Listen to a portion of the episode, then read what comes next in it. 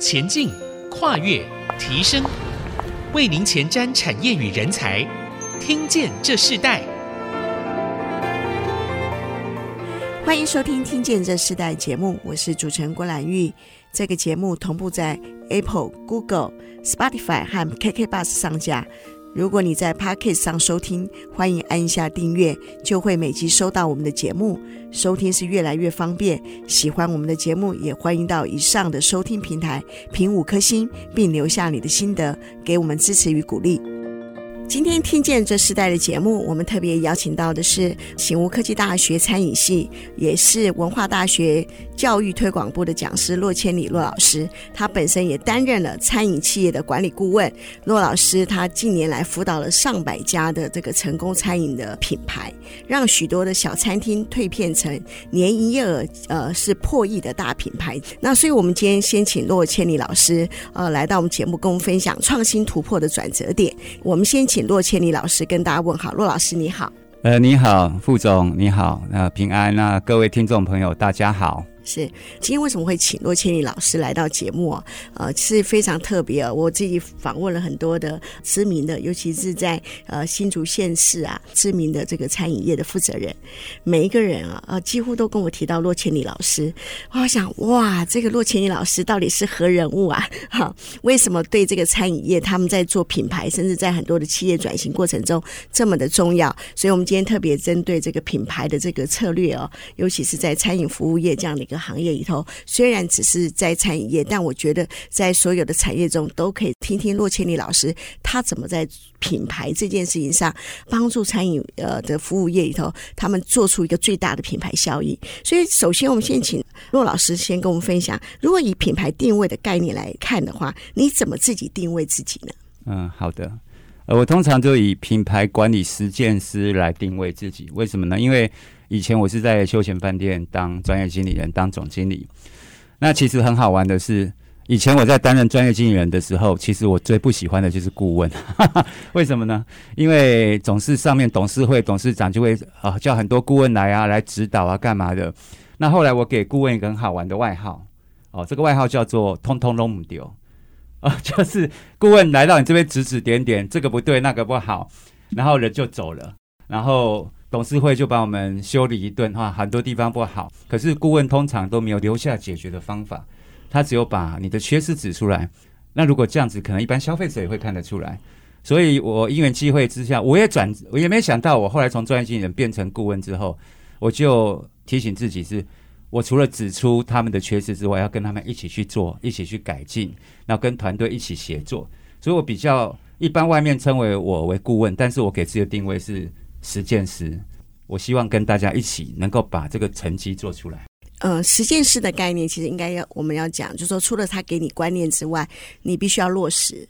落实这件事情很重要。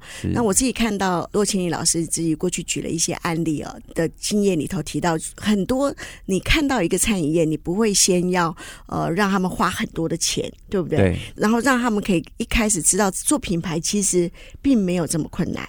嗯，你那你也可以说是很困难，它是一个长期性的工作，但是只要方向正确。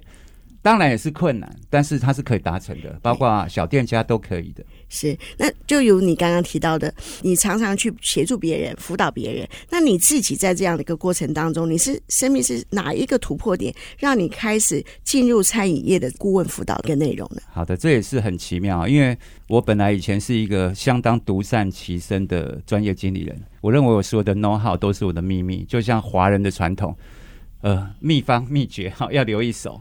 其实我是不大愿意去分享的哈，因为我本身是学气管的，然后进入到休闲饭店业工作。那我看到，哎，其实服务业有很多用我们气管的原理去经营，其实非常好。但是对很多休闲产业的或是餐饮业的人，他们其实是陌生的。但是我带很多学生说，陆老师，我就是不喜欢死读书，我才来做服务业。我说哦，那我了解，所以我要把气管一些比较复杂的理论变成很浅显易懂，做一个翻译的工作，把这些流程啊、表格啊做得很简单，让大家比较能够轻松去接受。那为什么会转做这个呢？是因为以前我在饭店工作的时候，我是一个抛家弃子型的 工作者，我一年大概只回家五天，一天工作在十七个小时。然后给自己一个很合理的理由。你看，我为了家里的生活，为了给让他们有更好的品质，我很辛苦的在努力。事实上，最后我才发现，其实那是为了我自己的目标。那很奇妙的就是，在有一次，一个台北林良堂的神学院长谢宏忠新院长是我饭店的客人。那我们巧遇在饭店，我刚好服务到他，因此就认识了。在一个很奇妙的过程，我认识上帝。那基督信仰也好，上帝也好，他很重视关系的，特别是家庭、夫妻跟亲子。那经过在教会我被整理了以后，我突然有一天在祷告中，上帝很强烈的一个意念叫我去辞职。其实那个时候对我是很大的挑战。为什么？因为我争取这个位置已经花了一辈子的心力，但是他又看到我对女儿的亏欠。我女儿一到十岁的时候，其实爸爸是空白的。哦，因为我一年大概只有休五天嘛，哈。我太太的这个丈夫也是空白的。突然那天很强烈叫我去辞职，结果我就辞了。啊，跟我太太讲说，我想多陪陪女儿。那时候还跟我太太讲说，我们生活就过平凡一点。那当然，呃，我辞职大概在五月六七八月，我就陪女儿，不断的陪她。那个那个暑假带她去全世界各地，大概五六次出国啊。诶，结果暑假完了，呃，我女儿去上课了。那那时候因为我还在大学，有一些兼课哦，那就是靠一点点这些讲师的费用。啊，因为顾问界都有经纪公司，那那时候经纪公司就说：“哎，罗老师，那你现在没有做专业经理人了，那你要不要多接一些课？”我想：“OK 啊，礼拜六我留给小孩家人，礼拜天我留给教会，一到五。”我说：“好，那多接一点。”没想到第一个案例就很成功，结果我的客户也一直帮我做广告。那后来据客户说，就很多顾问大部分是从学校出来的。那我比较特别，因为从业界超出来的，好像还蛮受到客人的认定，嗯、就因为这样变顾问了。能能提一下那个第一个客户？哦，第一个客户，呃、其实我的客户因为真的太多了，你真的我要讲第一个客户，其实我也想不到起来哪个是第一个。嗯、是但是我我我想说，我今天以介绍新竹的品牌好了。那新竹的品牌其实也算很早了，就是那个斯坦利牛排。嗯、那我在二零一四年的时候辅导他。那斯坦利牛排那时候只有一家店，最早的店是二十平啊，太太在前面外场服务，先生在后面厨房修牛肉。哦，那到现在去年为止，应该他已经是年营业额两三亿，然后有四个品牌，十家店的一个品牌。对，这个是我印象很深刻的。嗯嗯，我我们自己电台的同仁都非常喜欢他另外一个品牌，Tapas，对，西班牙的、那个，对，就在对面嘛。对对对对，是是是是。然后这个很受到现呃租客人的欢迎，是非常多的人很喜欢这样子的一个餐饮。是，其实我我自己看到你在辅导这样的一个过程当中里头，你刚刚提到就是说，嗯、呃，好像你你换了一个门槛。你过去是这样的从业人员，是你现在进入这个行业去协助他们。你这么多的餐饮品牌的案例中，你你起初有没有遇到困难的事情？你说在辅导品牌的过程，对对是。其实很呃很奇妙是，是因为餐饮服务业很多都是从小变大的，所以你会看到很多夫妻在一起共同工作的。其实我觉得很困难的不是那些服务流程啊，或是 SOP 啊，呃，大部分其实我处理最多是夫妻的问题。哦，因为当夫妻在一起工作哈，意见相同的时候呢，就是可能先生是总经理嘛哈，太太就是副总。意见不同的时候，他就是老婆哈，所以常常这个拉扯，这个在餐饮服务业相当多这种情形。所以有时候我顾问顾问到最后还处理了夫妻问题、家庭问题。那有时候其实人与人之间这个问题关系不是那么好处理。那还好，感谢主，就是。我处理到不行的时候，我说这个超出我能力，我介绍我老大给你认识。像那个斯坦利的文丽跟师姐，他们两位很优秀的夫妻，他就问说：“那谁是你的老大？”我说：“上帝啊。”所以有时候夫妻的关系哈，呃，我就带去教会。其实真正企业要能够成功，第一个因素就是合一嘛。哦，我觉得这是最困难的。是，这好像也是台湾这种餐饮服务业起家的方式，是，对不对？是一一起打拼嘛。那那这样的过程中，对你来讲也是一个挑战。可是你怎么去处理？你怎么让他们扮演的角色恢复到一个最好的顺序？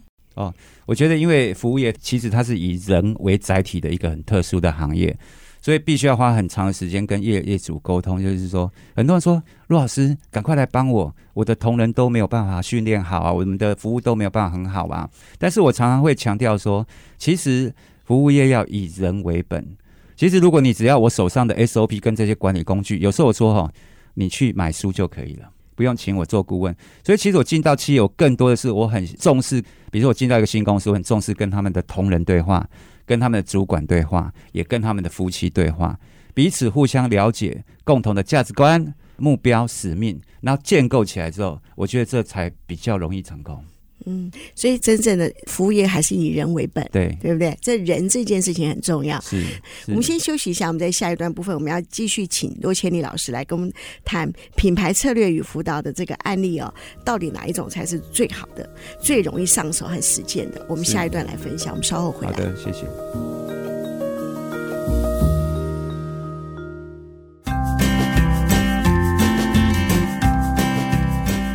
回到《听见这时代》，我是主持人郭兰玉。呃，我们今天在节目现场，我们邀请到来宾是餐饮管理知名顾问骆千里老师哦。我第一次听到洛千里老师的名字，我就想，哎，这是艺名吗？啊！但是真正知道老师，就是许多的非常有名的这个餐饮业哦，他们的创办人、他们的负责人都大部分都给我提到了。呃，洛千里老师在这个餐饮营运上给他们非常多宝贵的建议，而且是非常平实的，也不奢华的。其实餐饮服务业很多跟我们科技产业和制造业又更不一样了，更何况是做品牌。我们这一段部分，我要请洛千里老师来跟我们谈。所以品牌这个策略如何让它浅显易懂，如何运用在很多这个餐饮业，它本来是小小的，甚至可能它已经呃有一个规模了，可是它遇到了一个时代的转型。是，你怎么让他们容易上手和实践呢？OK，这个问题问得非常好。我常常问我的业主说：“请问你到底是开餐厅还是做企业？”那做品牌其实是一个很专业而且要很有坚持的路，但看餐厅就不用。那看餐厅有个缺点，就是你可以看到那个画面哈，夫妻两个工作到六十五岁，全身酸痛。职业病，然后退休，然后后代没办法传承。但是品牌就不一样，品牌它是一代一代的传承，因为它很多东西都是模组化、标准化。要讲这个问题很有趣，那我就用平常我跟这些业主讲品牌定位的第一堂课，我来分享一下。呃，我拿一个大家都认识的品牌好了，比如说王品，大家都很熟，对不对？请问一下，王品牛排卖的是什么？卖的是品牌。那卖的是什么样的品牌？高级啊，高价的，然后非常服务，其实王品应该最高价的尊贵的服务。对，好，可是我要跟你说，那个是品牌定位之后的结果。好，我们从这边谈起好了。那我再问你一次，请问王品卖的是什么？牛排。牛排哦，所以大部分人因为这样驻足餐饮，看着人家很好就进去了，为什么会亏损很多钱？原因就是大家其实不了解餐饮品牌这件事哦。其实王品他当初卖的是牛排，那请问西提卖的是什么？也是牛排。牛排。那这么大一个连锁企业这么专业，他怎么会傻到卖牛排要做两个品牌？我们都知道做一个品牌就要很大的投资，很长的时间。他为什么要做同样的东西花两倍的钱？好，这个就是品牌。因为王品牛排卖的是尊荣、珍贵跟稀有，所以他一开始做的这个品牌定位，他才决定它的价格。好，那尊荣、珍贵跟稀有。所以它的品牌地位，它不能卖太便宜。为什么呢？因为它同样大小的餐厅，它只能有更少的座位数，因为它桌子要大。因为尊荣、珍贵、稀有，就是你重要的客户要签约的时候，你爸爸妈妈生日的时候，你很重要的结婚纪念日的时候，你要在这样的一个餐厅享受那个尊荣。哦，那请客人要很有面子，被请的人要很感动，所以桌子不能小，因为它的盘子要很大。盘子里面的摆盘要很精致，所以当你桌子小的时候呢，你上菜不可能像去一般小菜馆说不好意思，我帮你移一个盘子，还把盘子叠在别的盘子上面，因为桌子很小嘛。好，好，那因为这样子，那我就讲一点点小专业好了。比如说王品的这样的高级料理，它的桌宽一定要八十公分以上，桌深一定要一百公分以上。但是，一般早餐店桌宽只要六十，桌深也只要六十，那桌子变大，是不是座位数会变小？座位数变小，坪效就会变差。坪效变差，你一定要变高单价哦。我相信消费高价餐饮的人不希望很清楚听到隔壁的人在讲什么，所以要有距离。所以一般餐饮的走道可能一百二十公分宽，王品它就要一百五十公分。然后呢，他的服务员你会发现，王品服务员都是穿正式的西餐的服务的制服，很尊贵的。然后他连他的。问候迎宾都跟人家不一样，因为他们语调、声音、表情都要训练。你好，欢迎光临。哦，那西提不一样，西提卖的是牛排，对不对？不是，西提卖的是庶民跟欢乐。把一千多块的牛排变成四五百块，一样有沙拉、前菜、汤、饮料、甜点，一样有那个感受。可是呢，他卖你五百多块，对不对？桌子就要变小，哦，座位数要变多。那我们隔离隔壁要稍微近一点。他卖的是怎样？你开同学会啊？哦，学生啊，我今天家庭只要去吃个牛排，我也要那个 feel 嘛，就是沙拉、甜点、饮料，哇，很有 feel。但是我没有那么多钱，哦，所以这个就是品牌，一个卖的定位是尊荣、珍贵、稀有，一个是卖庶民，好、然后欢乐。所以你去西提的时候，隔壁在开同学会，吵得要死，你不会觉得怎么样？你去王品，你讲话大声一点，隔壁就在看你了。这个就是品牌定位。所以我刚刚说，王品是先定义他要做尊荣。这一层次的客人，他才去定那个价钱，所以他的定价跟他最后提出来的服务是结果。但是很多人不晓得这样，很多人说：“哦，我今天要卖牛肉面，诶，隔壁那家他定一百二，那我卖一百二。”好，那市场上什么很好就跟风，那就是不了解品牌。所以我都通常用这样的一个解释：这个一样是牛排。它的定位就是不同。是罗老师刚刚提到很重要，您提到王平这样的品牌，其实它是一个非常大的品牌的，在台湾很知名。那如果我的品牌很小呢？那如果我我刚起步呢？如果我只是一个呃学校的一个一个开始呢？好，我们可以举一些以小博大，怎么博到那个品牌的定位仍然很知名的这样子的一个方式？那我就讲，呃，我十多年前辅导一个很经典案例，也很成功，就是小木屋松饼。那我记得我刚开始在带他的时候，他只有八家，现在已经七十多家了。那我觉得更了不起的是，几乎小木松饼所有的不管直营店跟加盟店都是获利的。好，那当初怎么找品牌定位？我觉得，呃，小木松饼第一间哦，郭小姐你应该很清楚，因为你是新主人。对，第一间在交大。交大，他第一间严格讲起来也不算在交大，他第一间严格讲起来算在台大。所以它根本就是起源于校园的一个餐饮、啊。为什么呢？为什么叫小木屋？台大校园很大，我们知道。那寸土寸金，台大有个荒废的警卫亭，警卫亭大概就三坪大，空在那个校园中间，没有警卫了。那校方就说如何增加它的效用，就招租。就小木屋第一间就租在那里，所以它叫小木屋，因为那个警卫亭就是个小木屋。那后来呢？三坪大，居然创造一个月一百万以上的营业额。好，那为什么他会这么成功？那郭小姐，我请问，学校里所以大部分的客户群是谁？学生。好，那请问学生的消费力高或低？不高。好，嗯，我觉得小木最清楚的品牌定位是，他一定要对学生有利。学生的钱不多，但是我让你有小确幸，所以他一直坚持用很低的价格去服务客户。所以他现在这么成功，其实他利润是很低的，但是他一直很清楚他的对象就是这些年轻人。所以我觉得它的价格的制定哦，比如说你一个甜的松饼，你可能以前我们去咖啡厅、西餐厅吃，大概都要一百多吧，一百二，甚至有的网红的要两三百。小木松饼里面还夹东西，对不对？一个大概四五十块就有了。所以我觉得它最精准的品牌定位就是划算、经济、好平时。那他怎么从台大，然后延伸到交大，然后你说已经全省七十几家分店？OK，那它品牌定位因为很清楚，在学生价格定位很清楚，所以我们常说连锁品牌最好的就是复制成功的模式。那在台大有了成功模式，哦，后来就因缘机会开始交大、清大这样。可是正因为在校园的成功，而导致这样，这个学校有个很特别的现象，学校是不是每年有很多人毕业？对。又有每年很多人进来，所以它是一个滚动。这些学生到社会上去，他会怀念这个味道。所以小木屋的品牌从校园一直扩展到校外。事实上，学校的餐饮并不好做，利润也并不大。没错。可是当初没有想到，他这样很踏实务实的经营之后，这些学生到外面也会怀念，就常常回学校吃。最后就导致他的店在外面开都很成功。所以，骆老师，你你怎么帮他定策略？就像这样子，他已经原生在一个台大，就这么这么好。那你真正为他加分的地方在哪里？其实我对小木屋做最多的，其实他当初是八千，其实也算都赚钱，但是他员工的教育培训出了问题，他没有很精确的 SOP，那所以他的操作不标准，还有最重要是他那时候没有完整的制度。我帮他从升迁、加薪、考核，激起了所有的员工真正为公司真心服务的那颗向心力。我觉得这是我影响他最大的。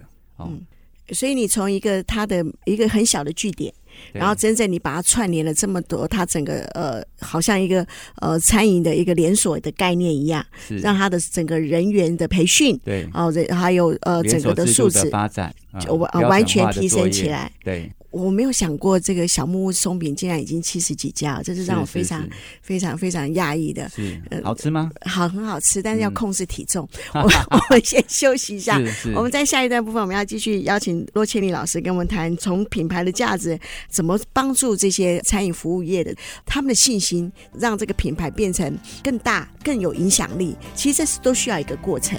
我们下一段来分享，我们稍后回来。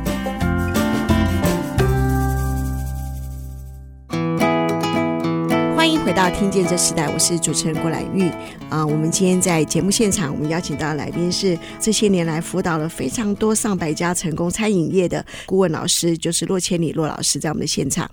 那呃，老师，我们刚刚谈到品牌这件事情，说其实品牌是这么重要。如果要做品牌，那我们刚刚其实节目在中间休息的时候，没有曾经问过骆千里老师，就是并不是所有开餐厅的人都要做品牌。是，可是做一个品牌就像做企业一样，呃，你是不是可以跟听众朋友分享一下，呃，为什么做品牌需要一些很重要的一个关键的思维？这个关键思维的基础是这么重要的。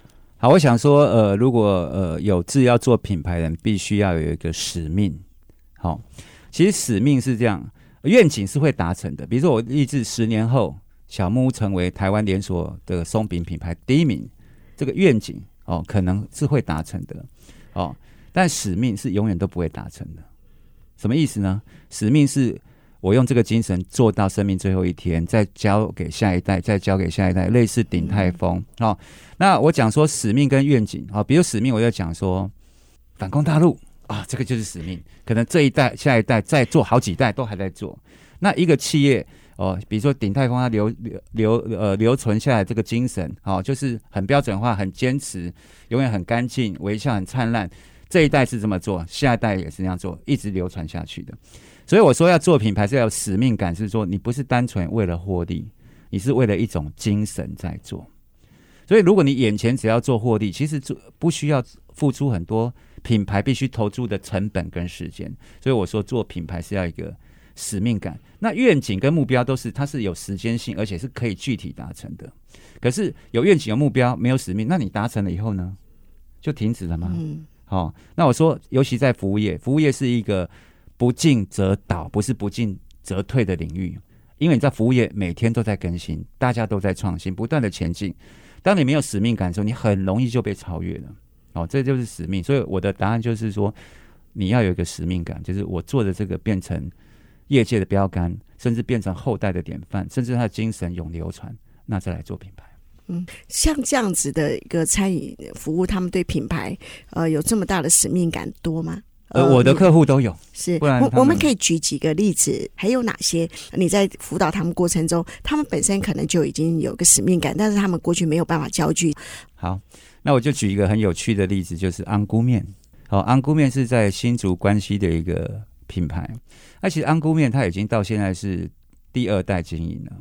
那是现在老板的阿公、阿妈，在一九五五年开始在关西镇农会的一个骑楼底下，就是卖客家的干面。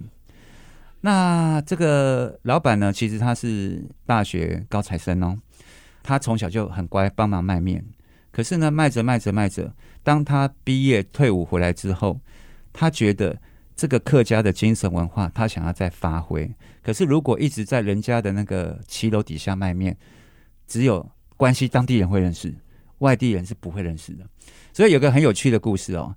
当初他跟他阿公要争取租个店，因为那时候骑楼底下没有冷气啊，夏天热得要死啊，外地人是不可能来吃的。哦，光要争取一个租店面，然后装冷气，就跟阿公家庭革命了。当然，后来经过很大的努力，结果租了店面啊。那刚开始租了一个小小的店面，装了冷气，开始对客人有标准化的服务，有一些有礼貌的迎宾啊、送客啊。诶，慢慢的口碑累积起来了。原来吃个面也可以有这种享受。后来呢，越做越好。呃，我记得他那个租的小店面只有四十平，他一个月可以做好几百万的生意。嗯，每天都排队。后来因为呃，我觉得行销哈，其实很多人把行销跟广告给搞混了。哦，其实行销不是广告，行销它是一种生活方式，是一种 style。比如说，如果有个卖麻辣火锅的，好、哦，你进去消费的时候，他会九十度跟你鞠躬，你知不知道这是哪个品牌？哦，我大概知道，对，大大概知道，对不对？是。其实大家为什么知道那个品牌？是因为它的九十度鞠躬。那也有另外一个卖麻辣火锅的，你去如果等的时候，可以修修指甲、按按摩啊。哦，那个我们也知道是哪个品牌。它并不是广告做的大，是它的品牌精神。好，那你吃个客家干面，对不对？你还有迎宾哦，还有送客哦，还有嘘寒问暖，还有冷气哦。慢慢打出知名度。好，那他还有使命感哦。其实那时候生意很好，一个是四十平大的小店，而且关系哦，房租很便宜，一个月两万七，老板就可以每天过着非常悠游的生活。但是他没有，他把他所有全部赚的钱去买一块地，就他租的店面隔壁买一块地，然后花了毕生积蓄之后，还加上很沉重的银行贷款，去盖了一个四层楼清水模，呃，很有规模的餐厅。哦，那这个过程刚好我们都是参与的，好，然后把用清水模，用这种网红网美店的方式去卖很传统的客家干面，好，然后今年我还是在辅导他们，还不断在精进服务流程啊，精进所有的品牌定位跟策略，这个就是一个很有使命感，哦，那你看哦，一般满街的干面，它不就是一个面店吗？但是它已经做成企业规模。它现在一天店面一天的来客数是多少？你知道吗？它一天最高纪录一天可以一千五百人，哇！但是关心的地方其实本来是没有外地人的，那个地方一定会塞车。对，还好前面是一个停车场，它变成地标，旁边其他卖仙草什么店家的生意都跟着起来。我觉得他是有使命要发扬关系客家人的精神、嗯、哦，所以他是一直往前的，一直，所以他在面临投资的时候，面临付出的时候，他是毫无悬念的。我觉得这是他成功的要素。嗯，那通常这样子的一个愿意这样子完成这个使命感的这样子的一个创业者，那老师在辅导他们的过程中里头，那他们做在一路都没有困难吗？他们在做品牌的时候，你觉得经营之路上常常在品牌有个突破性的关键，你通常会怎么去协助他们？哦，那个问这个问题哦，就相当好。可是这个问题可能要讲十集哈，当然我开玩笑，因为。一个传统的小餐厅要升级为企业，点太多了。好，我只能举一两个点，可能就要讲完这一集了哈。那我就快速讲。哦，像一般传统的餐厅或小吃，他们对品牌没概念，所以我今天卖这个干面，诶，那客人是不是会想吃汤面？那我再加个汤面。那我卖个汤面，是不是客人也会有喜欢吃牛肉面的？我再加一个牛肉面。哦，然后我卖个小菜，可是隔壁炸排骨卖得不错，我再加。所以。其实我这些年去辅导企业，大部分我做事情都是告诉业者不要做什么，而不是在加什么。因为现在是一个资讯爆炸的时代，我们可以很容易收集四处而来的资讯，而且一直加上去。不像早期我们没有网络，对不对？你的讯息没有那么容易。现在很容易去学啊，哪边有个网美店推出了什么产品很好，我就进去。所以没多久，你的品牌定位就搞烂掉了。好，那我以这个安菇面为名，我一进去，他有卖。客家干面跟客家汤面，你知道我进去第一个点，我就告诉老板，从明天开始不要卖汤面。你知道老板差点从椅子上跌下去。哈，老师，这个我们关系人吃十几年，你没有卖汤面，会被骂死的。哦，好，你知道为什么要取消汤面吗？因为他一天一千五百人。那进去呢，所有的服务流程都卡在那里。为什么？因为煮面要等单进来，诶，几碗汤面，几碗干面，好、他要去算五碗汤面，五碗干面，他才开始煮，他没办法先煮。然后服务人员进来要搞错单，诶，这桌是两碗汤的，三碗干的，要去看，常常还送错桌。我一改掉汤面的时候，那个煮面就不用等单了，他就一直煮啊，嗯，一直煮，那个服务员一直拿，一直拿，呃，几碗几碗几碗，是不是？哦，所以第二个，他以前的卤味啊。是要现点现切哦，因为很热很新鲜。可是你知道吗？整个流程卡在那边。为什么大家站在卤味前面就想：哎，你要吃豆干吗？老板，豆干几元？哦，安、啊、他给我三个。海带几元？哦，那你要不要吃这个百叶豆腐？整个流程卡在那里。我把它改成只有三种套餐。A 套餐就是豆干、海带加卤蛋；B 套餐就是猪耳朵哦加什么？C 套餐是什么？三种没得选，那我就做好等你。哦，老师不行啊，因为客人他喜欢自己组合啊，你知道吗？我帮他改完这两个流程，他第二天的营业额创历史新高，再多二十趴，就这样改完哦。前一天改完，第二天他以前从来没有突破的业绩，就这样改完就突破了。这就是其中一个很好玩的点。可是老板吓得要死，我说没关系，你明天站在收银台，超过三个客人骂，我们就不要。其实第二天没有人骂，没有人发现。哦，大概这是一个点。好，蛮有趣的，其实可以讲很多了。所以这又回到你最早提到的，就是说，其实你是在做品牌过程中，你是一个实践者，协助他们做实践。我我看到做品牌没有像我们过去的这么的，好像需要很多的长篇大论。当然，老师一定更多的很多的自己很重要的一个呃专业领域。但是我我仍然要这样讲，就是说，其实品牌有时候在一个小改变。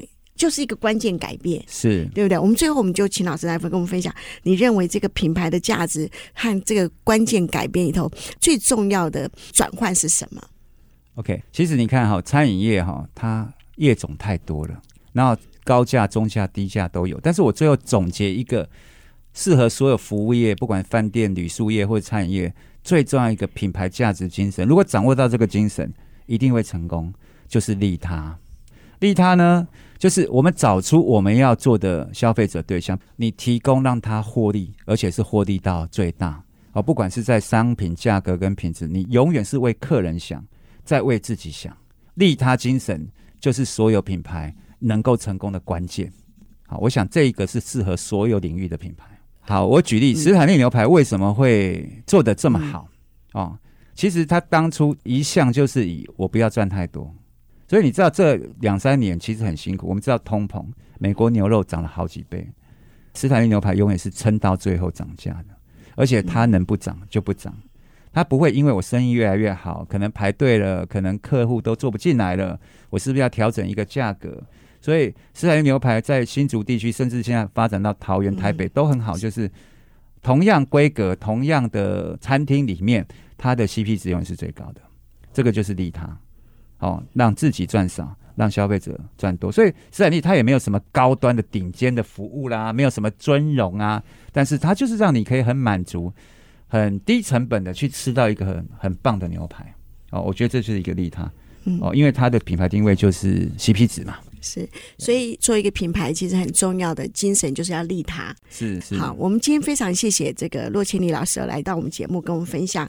哦，其实老师非常多的成功案例哦，我自己听我都觉得很喜欢。啊，然后我我也希望所有的听众朋友，你也是餐饮服务业啊，你们自己对自己的这个品牌这件事情，其实像是一个事业一样，你必须要有使命感。听见这时代，因为时间关系，我们今天先进行到这里。下次我们有机会，我们再要邀请洛千里老师来到我们节目，跟我们分享。